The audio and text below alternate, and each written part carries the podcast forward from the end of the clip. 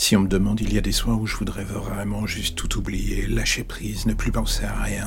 Mais il y a ce fil qui me retient. Et avec les jours qui passent, parfois je dois admettre que je le sens de plus en plus fin.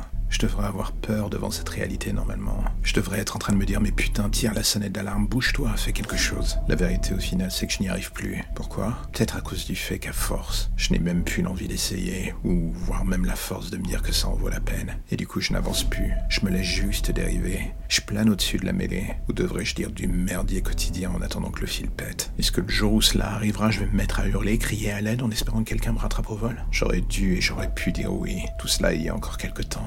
J'aurais dû vous le dire. Ça aurait dans le fond montré que je pensais que tout cela en valait encore la peine. Mais désormais, je suis face à un constat pour le moins cinglant. Je suis vidé au niveau de l'empathie, de l'envie ou de l'émotionnel. Je me laisse juste porter par le vide. Et je dois avouer qu'il y a dans ce mouvement lancinant un je ne sais quoi de fondamentalement tripant. L'attrait du vide, comme on pourrait dire.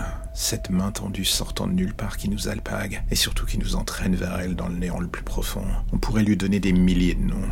Le plus parlant reste la dépression. Un feeling qui ne vous lâche plus une seule fois qui vous tient. Vous êtes sa chose, son objet étendu sur le lit. Il ou elle fait ce qu'il veut de vous, de vos pensées, de vos sentiments. Tout ce que vous essayez, il ou elle vous le recrachera à la gueule. Alors chaque soir, quand on ferme les yeux, quand je ferme les yeux, je me demande si en me réveillant le lendemain matin, je serai toujours accroché à cette terre. L'idée de planer ne m'effraie même plus. L'idée de dériver est devenue une part de moi. La question reste de savoir jusqu'où. Cela, pour l'instant, j'avoue que je n'ai pas de réponse, vu que le fil tient toujours.